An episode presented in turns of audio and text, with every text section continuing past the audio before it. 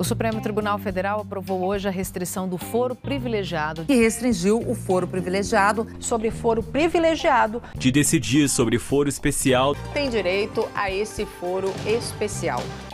Com certeza você já ouviu a expressão foro privilegiado no noticiário, mas você sabe de fato o que ela significa? Quem tem acesso a esse privilégio e por que ele existe? O tema do nosso podcast de hoje é foro privilegiado privilégio pessoal ou proteção do exercício de função? Eu acho que ele fere aquela ideia básica da democracia de que todos devem ser tratados como iguais.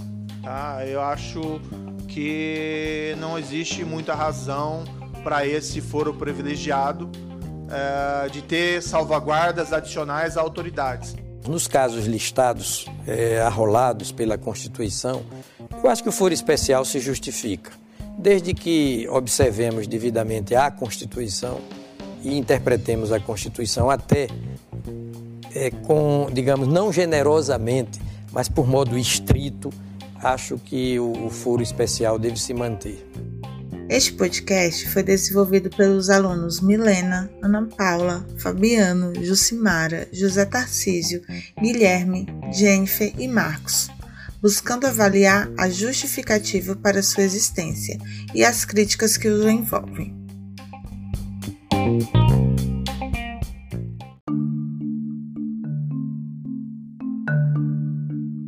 A Constituição Federal afirma em seu artigo 5 que todos são iguais perante a lei, sem distinção de qualquer natureza, mas há um caso que pode ser considerado exceção a essa regra: o foro privilegiado ou especial. Esse instituto é tratado como uma prerrogativa de cargo e não pessoal, que garante às autoridades um julgamento apenas por instâncias superiores. Por exemplo, o presidente Bolsonaro não tem prerrogativa de foro porque ele é o indivíduo Jair Bolsonaro, mas sim porque ocupa a cadeira de presidente da República. Ou seja, uma vez deixado o cargo, voltará a ser julgado como uma pessoa comum. Estima-se que atualmente no Brasil, cerca de 60 mil pessoas tenham esse direito, incluindo o presidente da República, ministros, governadores, todos os parlamentares, prefeitos, integrantes dos tribunais de justiça e de contas e até membros do Ministério Público. Contudo, como o sistema brasileiro possui diferentes instâncias, cada um deles terá direito a um foro diferente. Por exemplo, um prefeito vai ser julgado na segunda instância por um tribunal de justiça, um governador vai ser julgado na terceira instância pelo Superior Tribunal de Justiça. Na esfera federal, o julgamento fica com o Supremo Tribunal Federal, nossa maior instância. Inclusive, se alguém está sendo julgado na primeira instância e é eleito senador, o caso sobe imediatamente para o Supremo. A maior justificativa para sua existência é que os órgãos superiores têm maior independência para julgar altas autoridades, servindo em tese para protegê-las de juízes locais resguardando suas prerrogativas em detrimento da função. Em 2013, a ONG Independência Brasil chegou a defender que as instâncias superiores estão mais equipadas para julgar essas autoridades sem pressões locais, além de contar com maior experiência dos magistrados.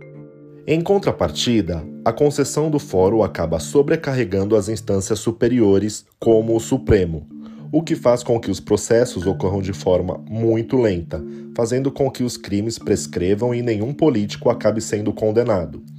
Uma reportagem da Folha de 2016 apontou, por exemplo, que um terço das ações contra congressistas terminam não tendo condenações porque os crimes prescrevem, já que demoram tanto para serem julgados, gerando uma verdadeira percepção de impunidade, o que favorece a ideia de blindagem pessoal aos corruptos. Corrupção é a capacidade de degradar, de fazer apodrecer aquilo que deveria ser decente. A corrupção, ela é possível, mas não é obrigatória. Ela é algo que está no nosso dia a dia, mas que não nos coloca necessariamente a selo.